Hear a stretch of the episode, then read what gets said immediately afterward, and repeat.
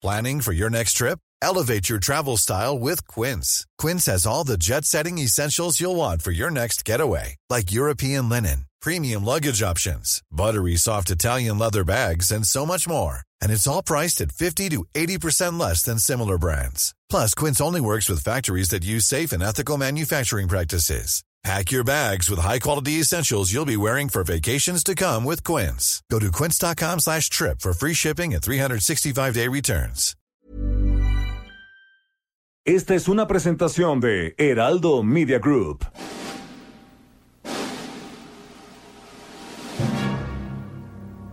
Bienvenidas y bienvenidos a un programa apocalíptico para sensibilidades más allá del rascahuele. Están a punto de entrar a un universo paralelo donde dicen que la distancia es el olvido para ponernos en sintonía con el espíritu melodramático de... Pepe el Toro es inocente con Jairo Calixto Albarrán y Fernando Rivera Calderón. Pepe el Toro es inocente.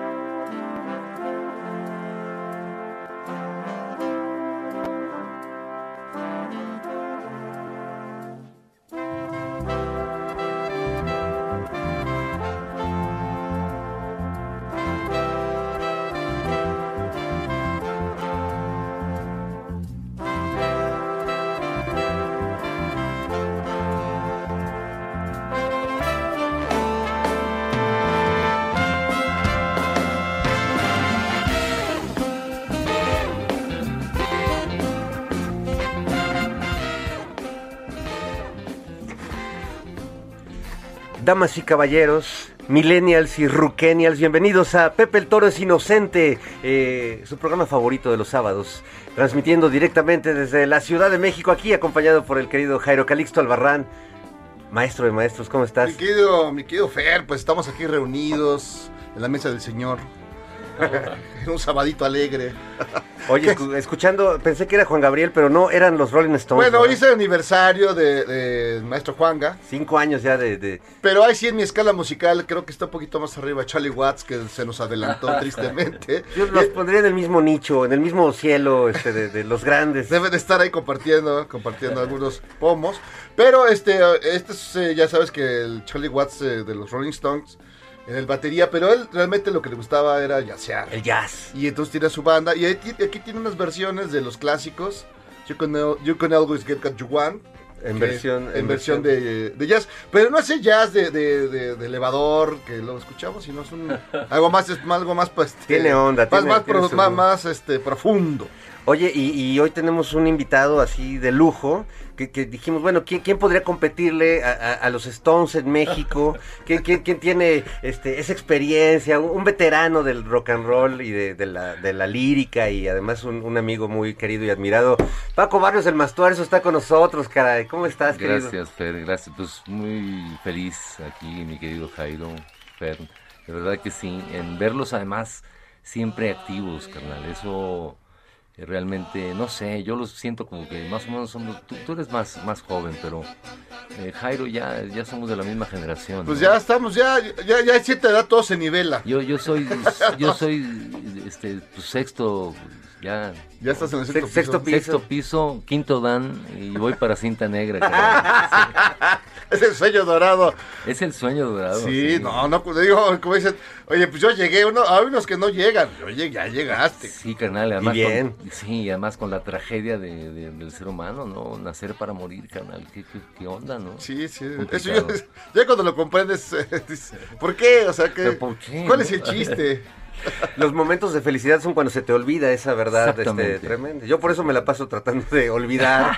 este, hay muchos recursos, pero, pero bueno. Ponerse activos como ustedes, carnal, eso, se te olvidan y que, que vengan cuando vengan, ¿no? Pues sí, bueno, tú también este no no has parado eh, para los músicos en general ha sido tremendo este pues el, el no poder estar en los escenarios o, eh, o con público restringido. De por sí, este yo ya tenía el 30% de público desde antes de que empezara la pandemia. Ya te, adelantaste a la pandemia. Me adelanté, pero de por sí es difícil eh, este Sí, sí, eh, sí. los foros y, y, bueno, todo este tiempo, pues yo te, te he visto debutar como, como influencer en, en TikTok, has, has, este, hecho conciertos a través de Facebook, este, también digamos que le, has- buscado y, le has encontrado también, porque ahora sí que el que se queda en su casa a esperar, pues no pasa nada. Sí, exacto. Yo te les contaba, regresando de Barcelona sin así desnudos, pues eso, este vi la aplicación TikTok, digo, qué maravilla, ¿no? Este, una aplicación democrática donde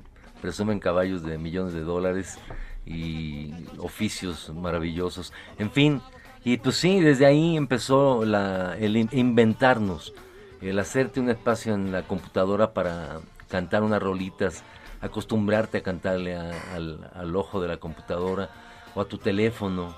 Eh, y creo que ha sido, en, en mi caso, de verdad ha sido gozoso, ¿no? El, el realmente cuidarte en términos de salud y tal, el comer bien o lo mejor posible, ¿no? Y también enfrentar la contradicción de ¿y ahora de qué vivo? Si no podemos ser tocadas en los, en los bueno, ni siquiera salir con el con el este estuche abierto y cantar unas rolas en el parque, ¿no? No hay gente, etcétera, ¿no? Eso es lo que hemos vivido, mi carnal. Pero felizmente, eh, resistiendo, chido. Confinados, pero no callados, como dicen los compas, ¿no? Lo único que ya no puede hacer uno es este pasarle el churro al compañero de al lado, ahora ya cada quien tiene que traer su, La su boquilla. Sí, exactamente, no, pero, pero ya nos hacemos de mañas, ¿no? Ya nos hacemos de mañas para pasar el churro, ¿no? O nos hacemos, pues, tontos, ¿no? En realidad, o como vemos el, el, el rojo como solferino, o naranja, ¿no? Mandarina. Y, sí, pues, cómo no. No, pues es que te ve uno, digamos, en el, en el, las redes sociales y tus tocadas en la azotea y tirando rollo. Tus luego- duetos con Bárbara de Regil. Sí, ese fue grandioso. Esa troleada que le pusiste a Bárbara de Regil es mítica. Fue con toda, con toda la, la- la buena onda. Yo vi ¿no? que la, la están repitiendo en YouPorn, la están repitiendo ahí, ahí la pueden observar amigos, pero eh, fue un, un gran momento y además lo has hecho varias veces, estás troleando eh, políticos, estás troleando este... Pero sí es cierto que es en buena onda, o sea, es un troleo Sí, no, no, es juguetón, que- o sea, Juguetón, amistoso. Con cariño, eh, sí, como que el que se lleva se aguanta. Yo, yo creo que eso, burlarnos de todo empezando por nosotros mismos, claro, ¿no? No, porque ese es, la, ese es el chiste, ¿no? Simón. Porque lo que hemos visto en los últimos tiempos, y lo has de haber notado en las redes sociales y todos los demás, que los youtuberos, los este, estandoperos, se burlan de los demás. Pero ya cuando ya les cae algo, un chistecito a sus costillas, ya Sí, chillan, chillan, ya piden a la policía, ya, ya, se, se dicen, este, se dicen perseguidos políticos. Con apred. Con apred, sí, ahí sí, ahí sí. se, No. quejan, se quejan de la caguama, etc. Se quejan de las caguamas, eso sí Qué está mal. Sí, muy feo, eso es muy feo. Yo por eso aquí el equipo de producción siempre tiene su caguama ahí. Claro, Siempre, siempre. importante para socializar la saliva, para colectivizar el gargajo. Eh, como dije, no. Me gusta esto de colectivizar el La- la- sí. Pues es que es en la práctica así, digo, más allá de que me guste o, o no, o sea, sí, me, me han pasado bachas con este, así, con resabios, este, de reflujo. eh, casi de reflujo, digamos, ¿no? Ya no ¿Qué dicen? Que esto, que el ostro, calostro.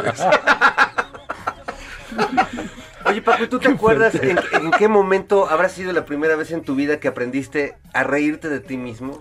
Porque al principio cuando, te- cuando vas creciendo, pues uno es muy seriecito y uno se toma muy en serio a veces en, en la adolescencia, pero ya después de dos, tres madrazos de la vida, como que te, te aprendes a reír de ti mismo. ¿Tú Exacto. te acuerdas en qué momento aprendiste a reírte de ti? Yo creo que, que fue un fue en dos momentos importantes. Yo creo que con el grupo Los Nacos, ¿no? El grupo, un Claro. grupo de parodia, un grupo de humor, de alguna manera, humor político muy, muy directo. Y por supuesto, la, para mí la gran escuela, que fue Botellita Jerez, ¿no? Sergio Arau, Armando Vega Gil, para ser en concreto, ¿no? Esa fue una etapa que eso nos dio la perspectiva de, de efectivamente sí hay que eh, pedorrearnos en el mejor de los sentidos, ¿no? Frente a todo y por supuesto frente a nosotros mismos, ¿no? Y Y fue un momento tremendo. Yo recuerdo por ahí del 87, o sea, o sea, cuando empezaba Rocotitlán, que además Botellita tocaba muy frecuentemente, no era como ahora que las tocadas espacio, Pues tienen es- espacio. Es que éramos este, socios este, Pues industriales. Era, era éramos- suyo el éramos- changarro, pues, ¿no? No, teníamos que chingarle, hijo. O sea, o sea, para ser socios. ¿no? Para comer. Pero era, era realmente un, un fenómeno que además, pasadas las décadas, pues yo no he vuelto a ver eh, esa cosa espontánea, genial del- de los tres, conectadísimos. En, en ese, pues sobre todo yo recuerdo con mucho cariño ese primer gran momento, ¿no? Que era como muy desfachatado, había un gran romanticismo, idealismo y unos fans que nos volvíamos locos porque al fin encontramos algo pues en nuestra en nuestra lengua con nuestra con nuestra onda no no teníamos que descargar a- ni había de dónde No descargar había nada. Es que yo creo que fue. Nada más tenías que hablar con mi amigo el chamán. que ahí afuera, no, ya estaba perdido. Fue un momento muy chido. Yo, efectivamente, creo yo que la idea de Botellita Jerez, ya, y creo que fue una idea muy, muy bien pensada desde un principio. Yo creo que Sergio, particularmente, tenía un sueño de una banda, no sé, por decir algo, que se pareciera a, a los Tepetatles, que fue la experiencia para él, creo que, lo más lo conmocionó o le, propuso, ¿no? Eh, y creo que el- la locura de Armando Vega Gil, ¿no? Un literato rock and rollero, creo yo que eh, con- fue conformando. Es decir, cuando a mí me invita Armando, me dice, oye, me junté con Sergio, mira, mira esto, charro, can roll, y guau, yo dije, claro, no. Y pues te queremos invitar a la batería cámara, pero yo quiero hacer mis rolas. Ah, pues hacemos rolas entre todos. Y empezó una, un taller, yo digo, un taller de composición, un taller de todo. Un taller de, de actuación de de, improvisación todo, de de- improvisar, de, de recurrir a lo que a lo que aprendimos de los teatreros, de los carperos, no, de Tintán, de, de tantos otros, no, de Borolas, de Vitola, a quienes vimos en directo y tuvimos el placer de gozar de su, de su humor, de su forma, ¿no? Yo creo que era muy claro esa, esa propuesta de la botellita originaria, digamos, ¿no? Que de- después, bueno, devino en otra cosa, en otras cosas, creo yo, que conservamos eh, de alguna manera, o de, o de todas las formas, el humor, ¿no? Un humor que creo yo que fue una herencia de la botellita de Jerez, ¿no? Claro. A mí, digo, a mí me, me sorprendió mucho la primera vez que los oí, clarito, nunca lo, lo- muy presente lo tengo yo, yendo a la Facultad de Ciencias Políticas y de repente se empiezan, se empiezan a escuchar unos ruidos raros. ¿Qué está pasando? ¿Qué, qué por, qué, por qué no se oye Beethoven? ¿Por qué no se oye Moda? Es la universidad. Y de repente, charrock and roll. Y fuimos así como, como si fueran los de Hamelin, ¿no? Los de Hamelin, pero rockeros. Entonces íbamos un montón de, de ratas, ¿no? acercándonos, estaban en, tocaban la Facultad de Economía, que estaba atrás de, de Ciencias Políticas en la UNAM, y estaban tocando, y ¿qué es esto? O sea, ¿qué es esto? O sea, robó la matola y violó con una pistola. Efectivamente. O sea, eso quién, quién, esto no, eso no, no lo canta José José. Eh, Estos no salen en- siempre en domingo. O sea, rompieron todos los moldes y, y, y digamos, y no tenían, digamos, un- hoy la maquinaria eh, ya ni siquiera es necesaria, ya con, con que lo subas al- a las redes y se mueve. Exacto. Pero aquí no había tal cosa. Más complicado. Sí, no, no, y además me acuerdo que se oían los ruidajos, y ahí vamos a ver qué diantres eran ustedes. Y si era gente muy rara, la verdad, muy extraña. ¿no? Pues era, fíjate, esa canción fue una canción muy importante, yo la- si no es la más importante de la botellita de Jerez, ¿no? Y fue una canción que en realidad Sergio Arau nos, nos compartió, ¿no? Yo creo que una, fue una idea muy clara, una ironía respecto a llevar hasta sus últimas consecuencias la nota roja, ¿no? Claro. Y bueno, y la conformamos, la hicimos, la, la construimos, pero era una idea muy clara de Sergio, ¿no? Yo creo que fueron puntos de partida como eso, eh, no sé, Oh Dennis, no la hagas de Toxin Wings, era una rola genial. que nos compartió Sergio, que le pusimos el ritmo, que le pusimos la forma y que la firmamos todos además, ¿no? Era una, fue un, por eso insisto que fue un taller donde fuimos a aprender, yo en lo personal, de esos dos maestros, ¿no? Era como una, como una, como una hippie también, ¿no? Era Era una como una hippie, pero, pero una, una ponqueta, la mexicana. anarqueta, darqueta, eh, ponqueta, que andábamos rockera. buscándole ruido al chicharrón, carnal. Buscábamos eso, eh, en- en- en cómo podía ser un ponqueto mexicano. Bueno, pues con Sergio era muy, eh, ¿cómo te digo? Tenía mucha inventiva.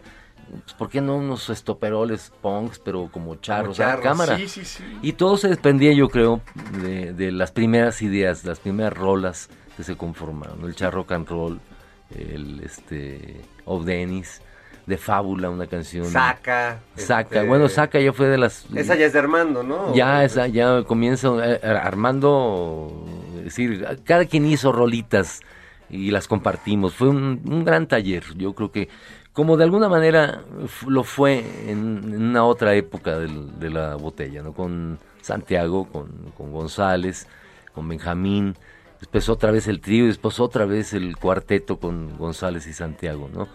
Así que siempre tratamos, yo creo que de conservar el sentido del humor, eh, de lo que nos ha pasado como, como una banda que ha sido un extraordinario fracaso capitalista, como muchas, ¿no? Pero fuera de mm, falsas modestias, ha sido un gran acierto cultural como tantas otras, ¿no? Que no, incluso ni siquiera figuran, no figuramos en, el sentido del verdaderamente de los medios y demás, ¿no? Somos ahí una banda que existe, que subsiste y que insiste, ¿no?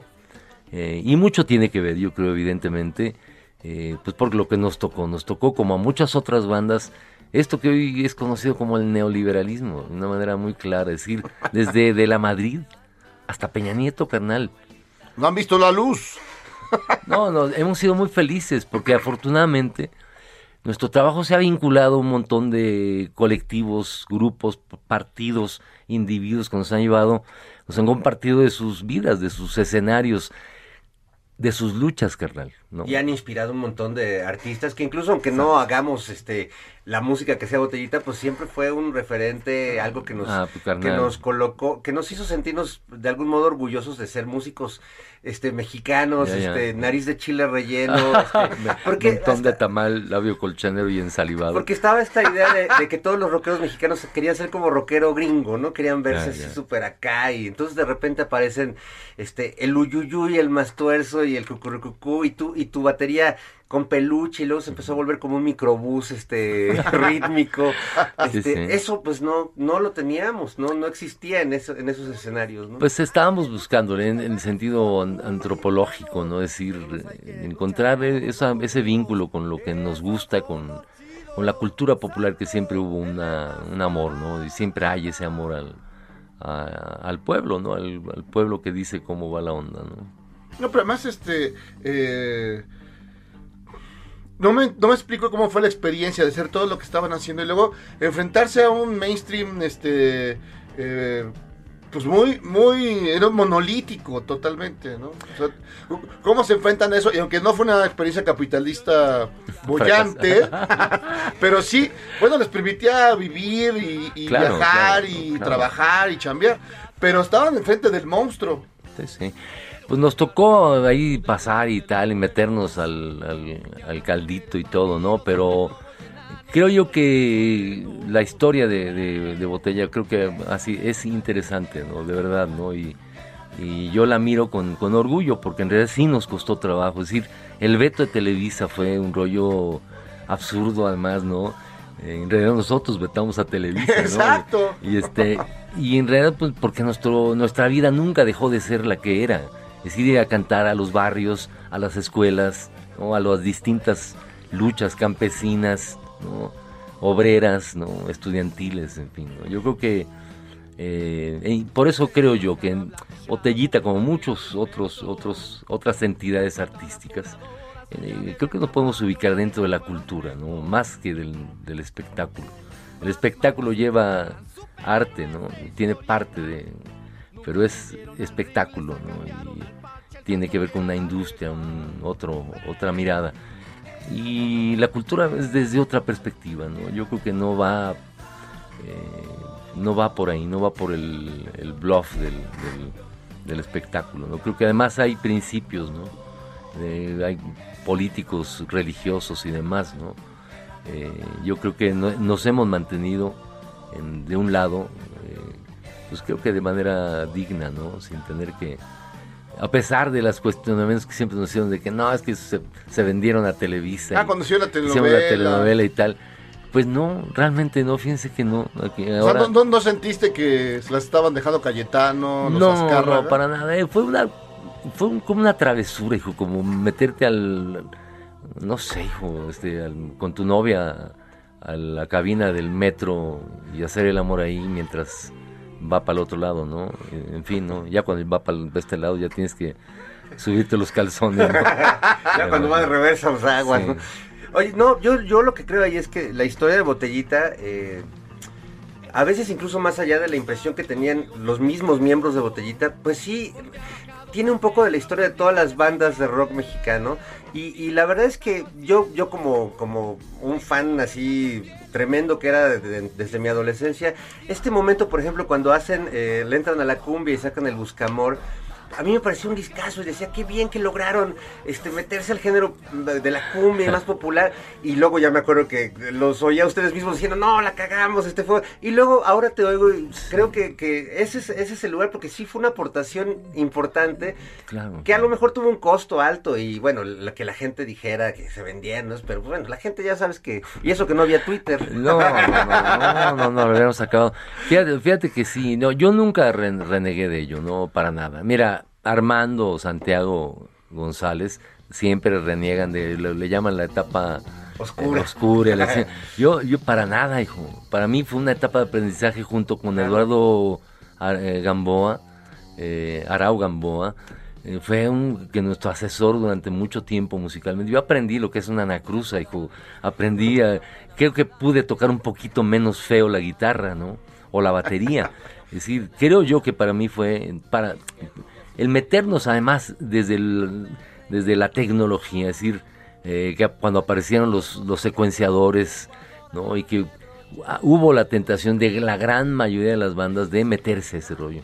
A mí en el fondo no me, no me apasionan ese tipo de cosas, sinceramente. Sin embargo, me pareció un momento importante para experimentar. Un estudio de grabación es un laboratorio. El sí, si no te das el chance de experimentar ahí, ¿dónde? No, ya de por sí, ahora menos. Es decir, eh, si tú cantas, seguro alguien te tomó un video y, y- y lo subió al YouTube y se ve cómo sale un gallo con flema, ¿no? Eh, en, fin, ¿no? pues la colectivización Eh, del, la- Exactamente, un poco más abierta. ¿no? Eh, en fin, yo creo que esa etapa fue una etapa para mí muy importante. Sí, donde tuvimos que hacer cosas como en la primera etapa absurdas, de ir a hacer promoción, por ejemplo, en la primera etapa de la botellita, no sé, al Palacio de Hierro, ¿no? A la- al, departamento de lencería. ¿Sí me explico? O sea, lo cual nos la ponían en bandeja, nos la ponían así, se ponían de pechito. y cantaban la de te gusta a ti O sea, sí, termin- ter- terminábamos con, con brasieres, en, brasieres en, en- puestos en la cabeza, no sé. Hubo, fueron muy importantes esos eventos, esos graves errores de promoción, ¿no? Yo creo que en, en la- en Polygram, ¿no? En, en paz descanse, ¿no? No, que en paz descanse, siguen cobrando, ¿verdad? Sí, no, esos, que se esos mochen. Ajá. que- De- lo- decía el de, el de promoción, no, voy a conseguir unas chavas que se pongan eh, una grabadora en, en, en este en cassette además, con cassette y que se suban al metro para que vayan escuchando el público del metro a la botellita de Jerez. Imagínate ese tipo de cosas tan absurdas, ¿no? Tan irrelevantes en realidad para tu trabajo, decir, eh, sin embargo, siempre logramos de alguna manera darle la vuelta y gozarlo, ¿no? Como el que Sergio se equivocara y decir que yo, yo era el culpable, ¿no? Que se convirtió en un sketch, ¿no? Eh, creo que ese tipo de experiencias también nos formaron, ¿no? Nos, nos alimentaron. Y una publicidad al inicio súper este, kamikaze. Yo me acuerdo que cuando empezaba Botellita, eh, pues lo- no, no, no sonaba en la radio, había este espacios 59, tal, Espacio pero 59. Lo, lo pasaban muy poco. Pero me acuerdo que en las bardas de la ciudad, sobre todo del sur de la ciudad, empezó a aparecer este círculo Sí, con una la- B punk B. Que este pero que empezaron a replicar en, en muchos lugares y era como ese símbolo y los que conocíamos o ya alguien nos había enseñado una rola o el primer disco que pues es una gloria ese ese disquito este pues ya empezábamos a volvernos fans de la banda y, y- y empezamos a reconocer esos símbolos que iban dejando Sí. ustedes regados por todos lados No, yo veía pines en todos lados. Y o sea, fíjate que fue, empezaron a surgir. fue un buen hallazgo. El, eh, fíjate, el, el- esa B es un diseño de Sergio, de Sergio Arau. y creo que fue muy, ahora sí que acertado, ¿no? Porque visualmente Sergio tiene esa capacidad, esa visión, esa mirada, y el hacerlo una o dos veces nosotros eh, hizo que mucha banda lo replicara. De una manera espontánea, como tú dices, ¿no? Yo creo que como eso, la, lo que siguió de la botellita de ¿no? El, bueno, hasta, este, ¿cómo se llamaban los que, los de, que, que usaban también, este, pa- ropa así acá con estoperoles? Garibaldi. Garibaldi, por ejemplo. Ah, bueno, Ma- Mario Lafontaine, que Sí, es el que sí. creó ese concepto, él, él dice que se inspiró en Sí, ustedes, sí. nada más que lo volvió este, pues ya. Maravilla, como, el, como Tú- Pixie. A ti te Oh, oh, hacía ahora- Sergio ahora que les Mayer. Ahora que les peguen una, que les paguen una lana, vamos a hacer una pausa, Fer, vamos a hacer una pausa, me Venga, quedo vamos, más vamos. vamos. Venga. Y regresamos aquí a Pepe el Toro, es inocente. Déjame besarte.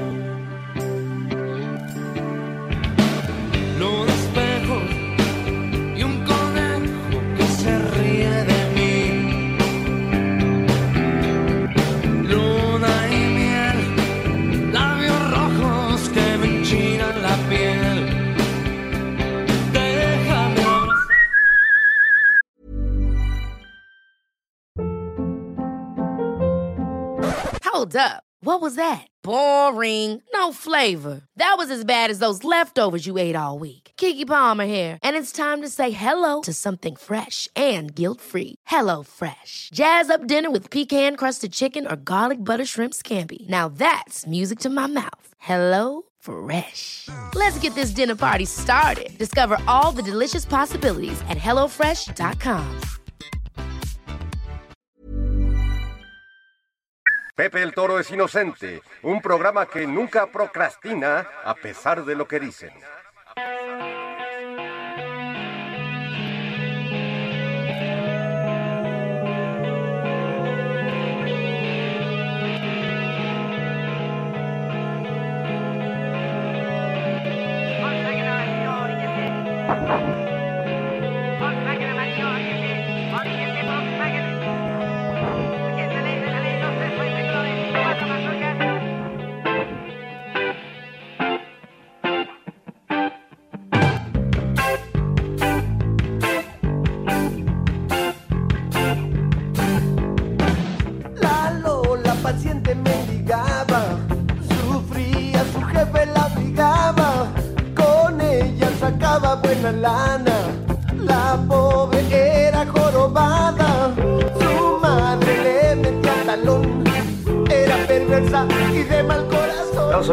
Las rolas, eh, no solo de las más importantes del repertorio de Botellita de Jerez, sino yo creo que a la distancia una de las rolas más importantes del rock mexicano, sin duda.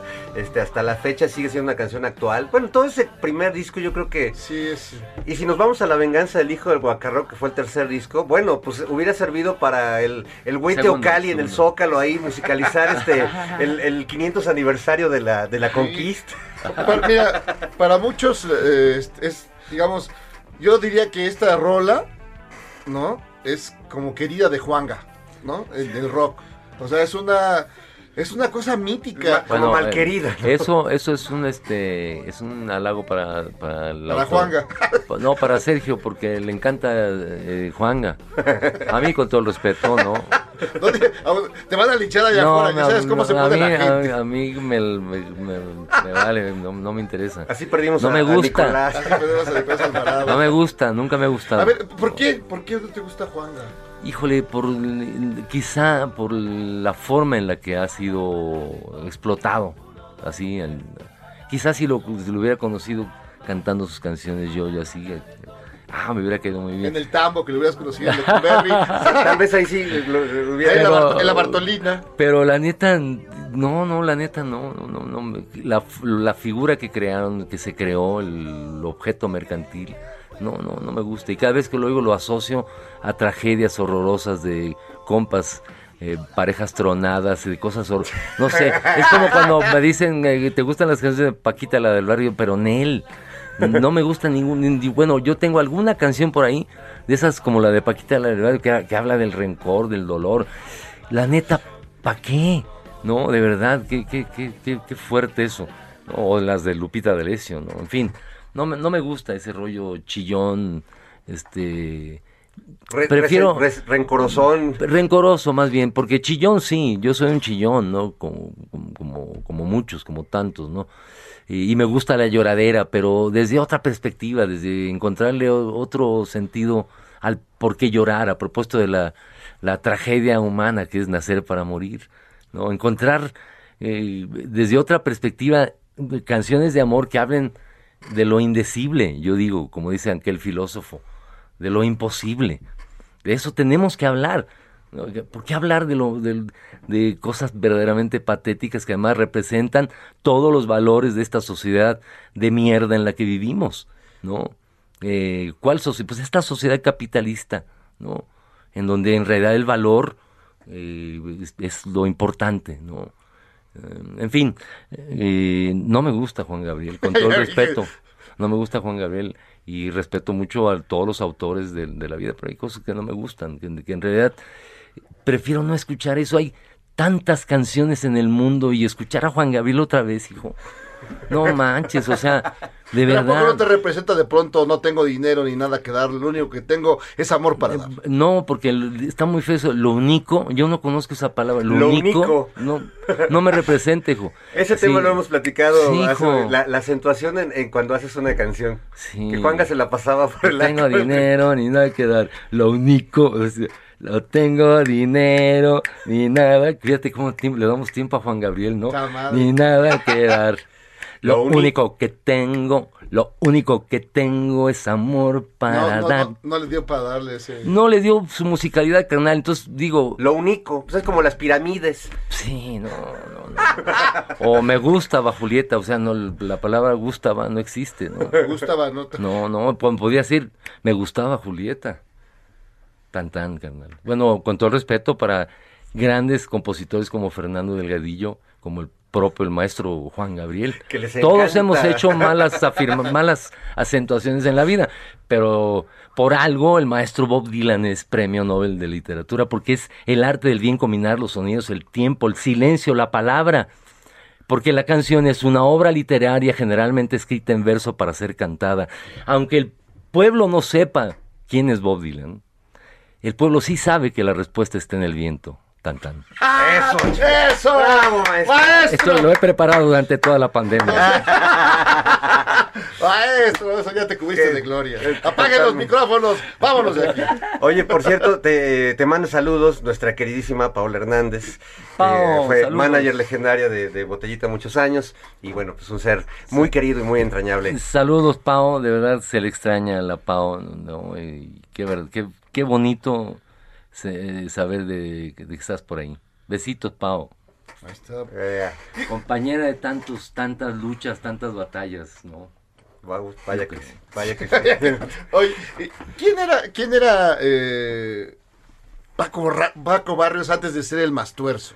Antes de que, existiera Botellita, ¿quién era? ¿Quién diantres era? Era Paco Naco. La gente me decía Paco Naco. Y ah, hubo por ahí cuando empezamos con Botellita alguien que me quería decir Paco Gruexo porque era...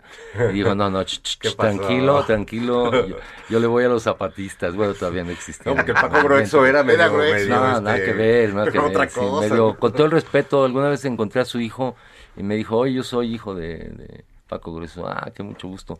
Pero la verdad yo recuerdo a Paco Grueso como una especie de, no sé, no sé, un compa muy, no sé, surrealista. O sea, en su, una vez tocamos en Querétaro y, hab- y- y había dos chavas bailando en, este, como en bikini, ¿no?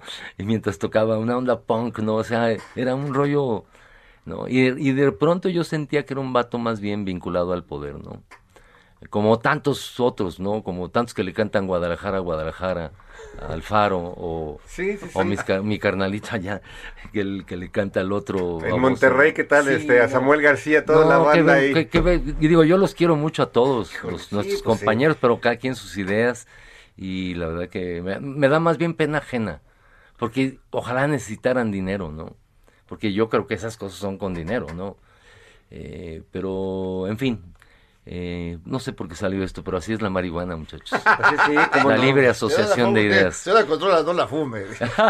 O sea, de olvidar así de repente ayuda, ¿no? Claro, claro. No, no, el chiste es saber quién, quién, hace- quién eras antes de, de, de- de Botellita. quién- Yo creo que un- eh, eso, un estudiante de antropolo- antropología, un trabajador de- del Banco de México, un, un O trabajador sea, de- ¿ibas, ¿Y llevas de traje y Sí, corbata? Sí, sí, corbata No y manches. todo.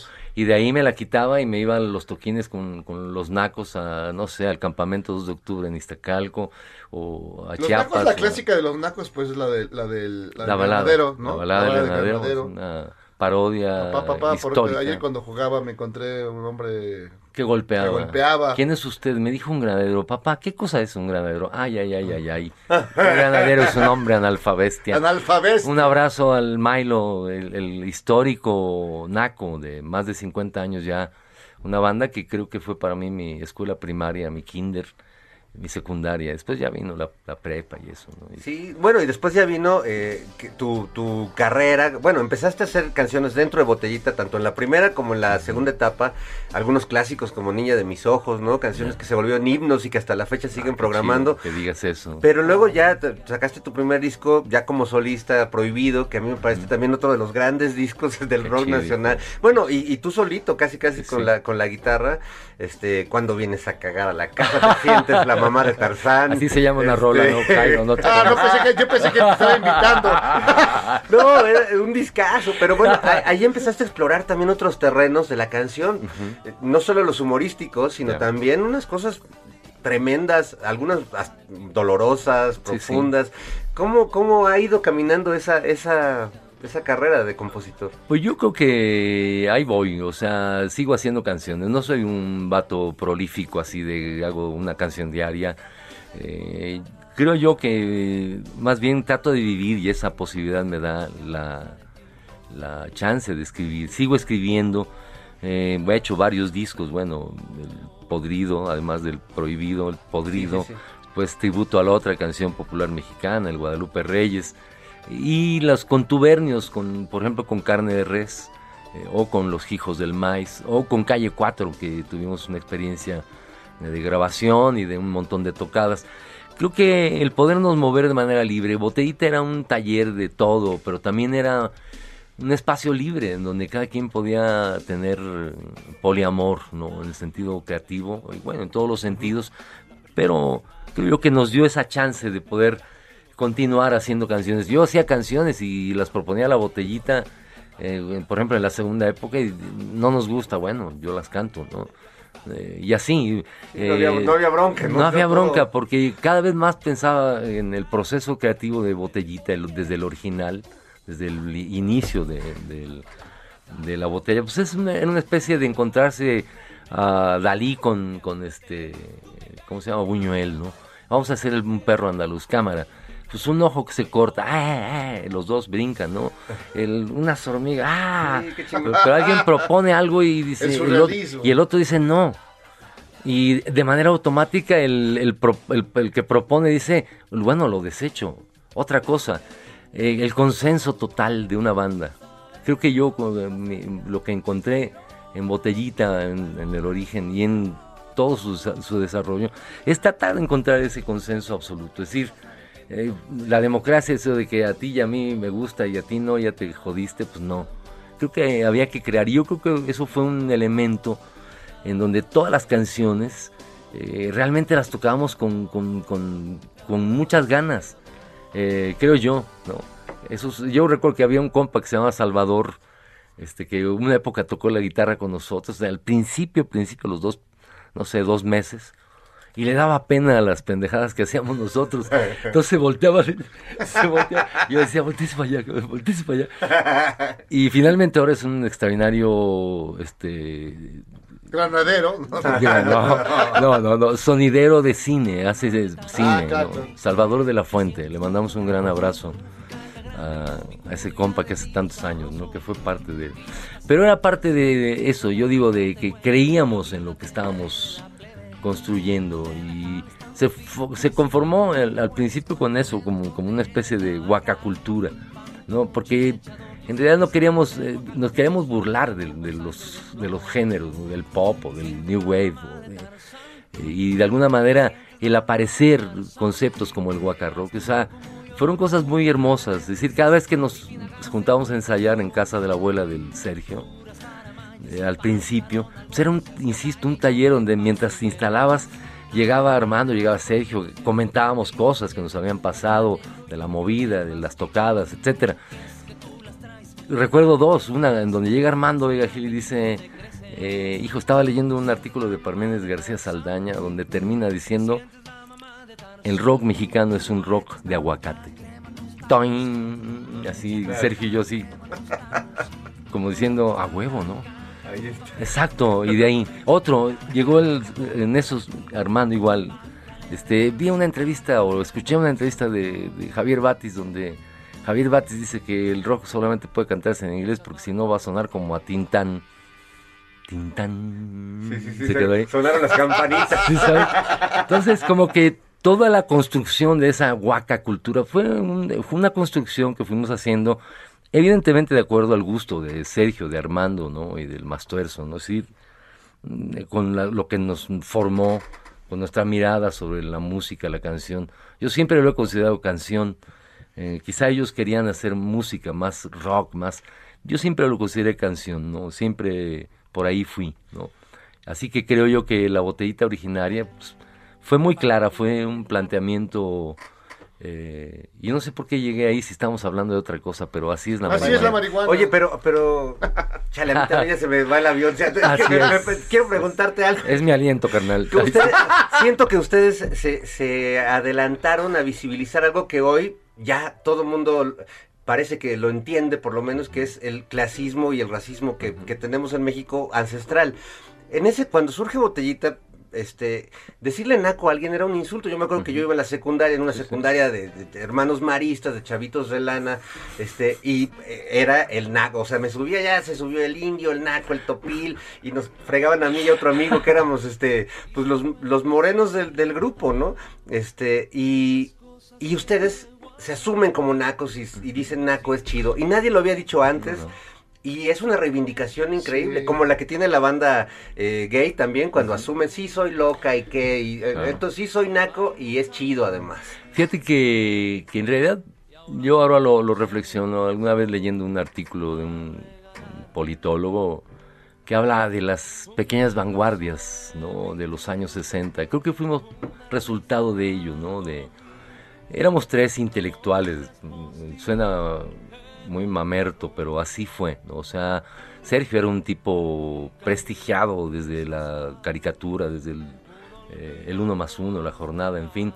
Era un vato que ya existía. Armando y yo ahí andábamos haciendo con los nacos en el underground y tal.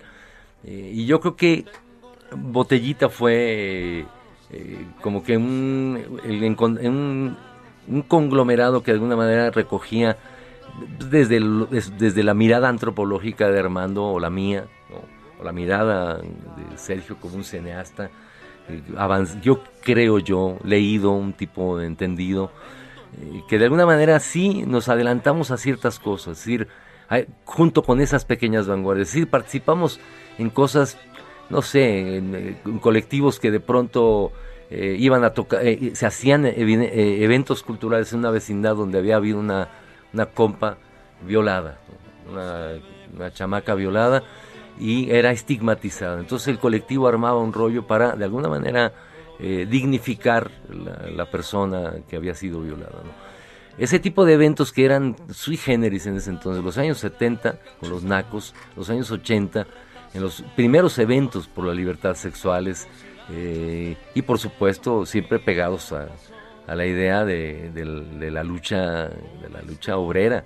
Es Bueno, y con el zapatismo con- también, acuérdate del, supuesto, del 12 sí. Serpiente que organizamos los puros músicos, varias bandas, Santa Sabina, Botellita, yo tenía una banda que se llama La Oveja Negra, Sí. y entre todos eh, Sí, hicimos un evento para recabar al- alimentos, lana, y, y se llevó a las comunidades zapatistas, creo que Rita fue, estuvo ahí, este... Fue creo que uno de los momentos más importantes de- del rock en México, con todo el respeto, a propósito de los 50 años de Avándaro, que a veces mucha banda, eh, siento yo que sobreestima el, el Avándarazo, ¿no?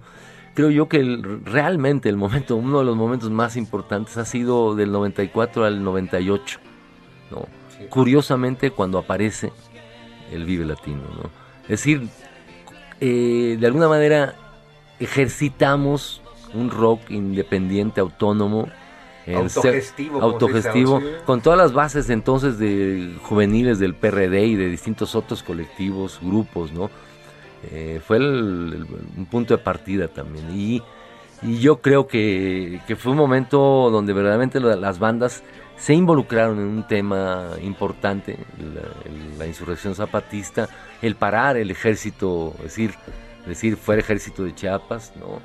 Eh, ¿Y qué más? Y la solidaridad que fueron, no uno, fueron varios eventos que hicimos con esa formación, es decir, particularmente Rita Guerrero, Maldita Vecindad, Botellita, La Oveja Negra, eh, los compas Juguete Rabioso, es- híjole, un montón de bandas, muchas de ellas que no existen, pero que realmente estuvieron puestas ahí, que estuvieron eh, y que además construimos de una manera crítica los eventos, de donde de repente invitamos a Fernando este, Delgadillo, y que se echara una rol, lo programamos al mediodía para que no estuviera tan denso. Y después íbamos programando grupos punks, grupos hard, grupos duros con cantautores. Nos atrevimos a hacer muchas cosas que yo creo que fue un momento para el rock, eh, que verdaderamente fue, híjole, fue pertinente. Así. Sí. sencillo. Yo creo que, digamos, su legado es eh, mayúsculo y, y aunque no hay una historia oficial de, del rock, ahí está eh, Botellita de Jerez.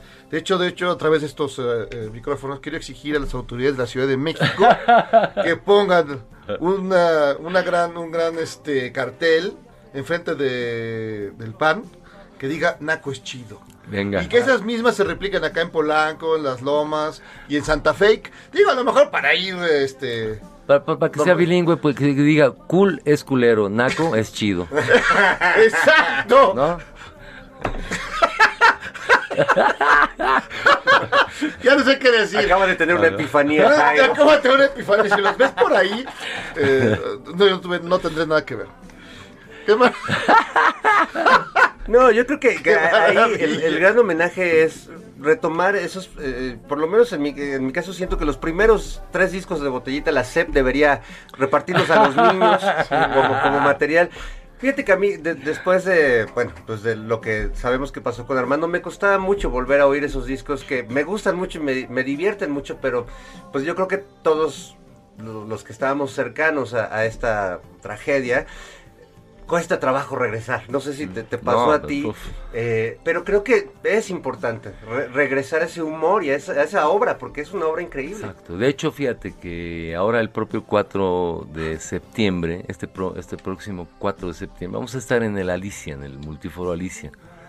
Eh, en una cosa que le llamamos Vive el Guacarrock en todas sus formas. Abrirá el concierto mi nieta, Julia Castillo, con sus rolas y con alguna sorpresa botellesca. Mi hija Valentina continuará con su banda, Valentina Barrios y Los Indómitos, eh, con un homenaje al Guacarrock, el guaca- justo al Guacarrock originario. Y después nos echaremos con eh, el Mastuerzo y Soñar no cuesta nada, conformado por Santiago, el maestro Santiago Ojeda, eh, Cox Gaitán, José Vergara y el, el Vico Díaz. Puro tremendo. Vamos a hacer pues, guacarrock de, de otras formas, particularmente canciones de Santiago Ojeda y de su servilleta que hicimos para la botellita de Jerez, ¿no? Vamos a, a cantarle a la banda con ese pretexto de, híjole, también enfrentarlo, porque a veces a, a mí ciertas canciones me hacen chillar, carnal, pero aguantas, aguantas a las carnitas, ¿no? Y, y ofreza- ofrendarlo a los compitas que este 4 de septiembre nos acompañen ahí en el multiforo Alicia. Alicia, sí. Tan tan. Hay que caerle, hay que caerle a la No, Alicia. qué maravilla, qué emocionante. Y ¿Dónde te puede encontrar la gente? La gente que diga, ¿dónde está el Mastuerzo? En ¿Dónde el está? Ca- Callejón General Anaya número 68, interior 12, Colonia San Mateo Churubusco, ahí tiene su casa. Cerca del Metro General Anaya tiene su casa. Todo mundo, no todo de mundo- dejar ahí este, No, hay compas que ya saben dónde vivo, entonces ya sí, es popular. Pero en el Facebook, en el Mastuerzo, ¿no? El Mastuerzo. O que se guíen por el olor, o sea, Yo iba a decir eso, pero dije, no, no, está que se mal. guíen por el olor. ¿no? También en el Twitter estoy como arroba M mayúscula, bueno, Mastuerzo con mayúscula, mm, 2011. En el Instagram como Guadachupe Reyes, Guadalupe, pero Guadachupe Reyes, ¿no? Eh, Y pues así en el Twitter y así, ahí yo contesto y me encanta. Me gusta, yo le pongo que me gusta todo, aunque me digan malas ondas, ¿no? De que ya te vendiste o que no sé qué. Venga, yo le pongo, le pongo Like. like y, sí, y me divierto y me, sí, y me, y me hago popó de la risa. No, pues qué, qué maravilla. De ese, ese sentido del humor se agradece, así como toda tu obra ya de tantos años de canciones, de diversión, Gracias, gracias, de amistad, Fer. Paco. La verdad es que larga vida Paco Barrios el Sí, Mastuerzo. no. Muchas gracias. Y gracias por acompañarnos hoy aquí vivito en la cabina del Heraldo. Un placer, Fer, un placer, Jairo, de verdad, de No, estar qué con maravilla. ustedes. eh, No, que qué además maravilla y les que- admiro admiro, yo los, yo los miro a sus, sus locuras eh, que hacen en, en- en la televisión y tal, ¿no? Ah, muchas Soy gracias. su fan. Muchas gracias. Sí, Aplausos, bravo. Has dejado unas frases para, para la historia, para el devenir histórico, y las vamos a estar repitiendo. Muchas gracias. Al contrario, muchachos, a ustedes. Mi querido Jairo, gracias. Ha llegado el momento de llorar. Así es, pero mañana nos, amanece. mañana nos encontramos en Operación Mamut. Operación Mamut, ahí que, estamos. este, parece que hasta Batman y Robin van a... Va a estar Batman y Robin. No, no, de veras que. a Ricardo Anaya, Ricardo Anaya, los amiguis. Lili Telles. Puta. No, no, no se lo pierdan mañana. Canal 11, 10 de la noche. Adiós amigos. Chao. apretados, con la cara endurecida y este amargo en la saliva.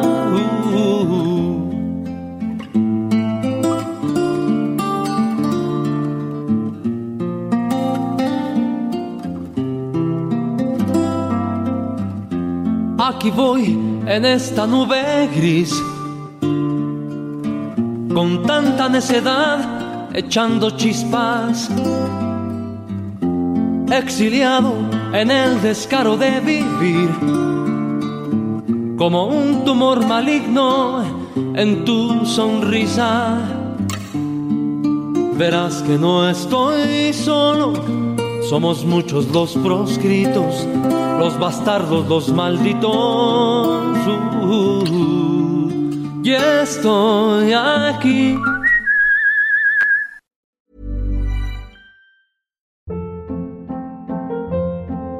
Hold up. What was that? Boring. No flavor. That was as bad as those leftovers you ate all week. Kiki Palmer here, and it's time to say hello to something fresh and guilt-free. Hello Fresh. Jazz up dinner with pecan-crusted chicken or garlic butter shrimp scampi. Now that's music to my mouth. Hello Fresh. Let's get this dinner party started. Discover all the delicious possibilities at hellofresh.com.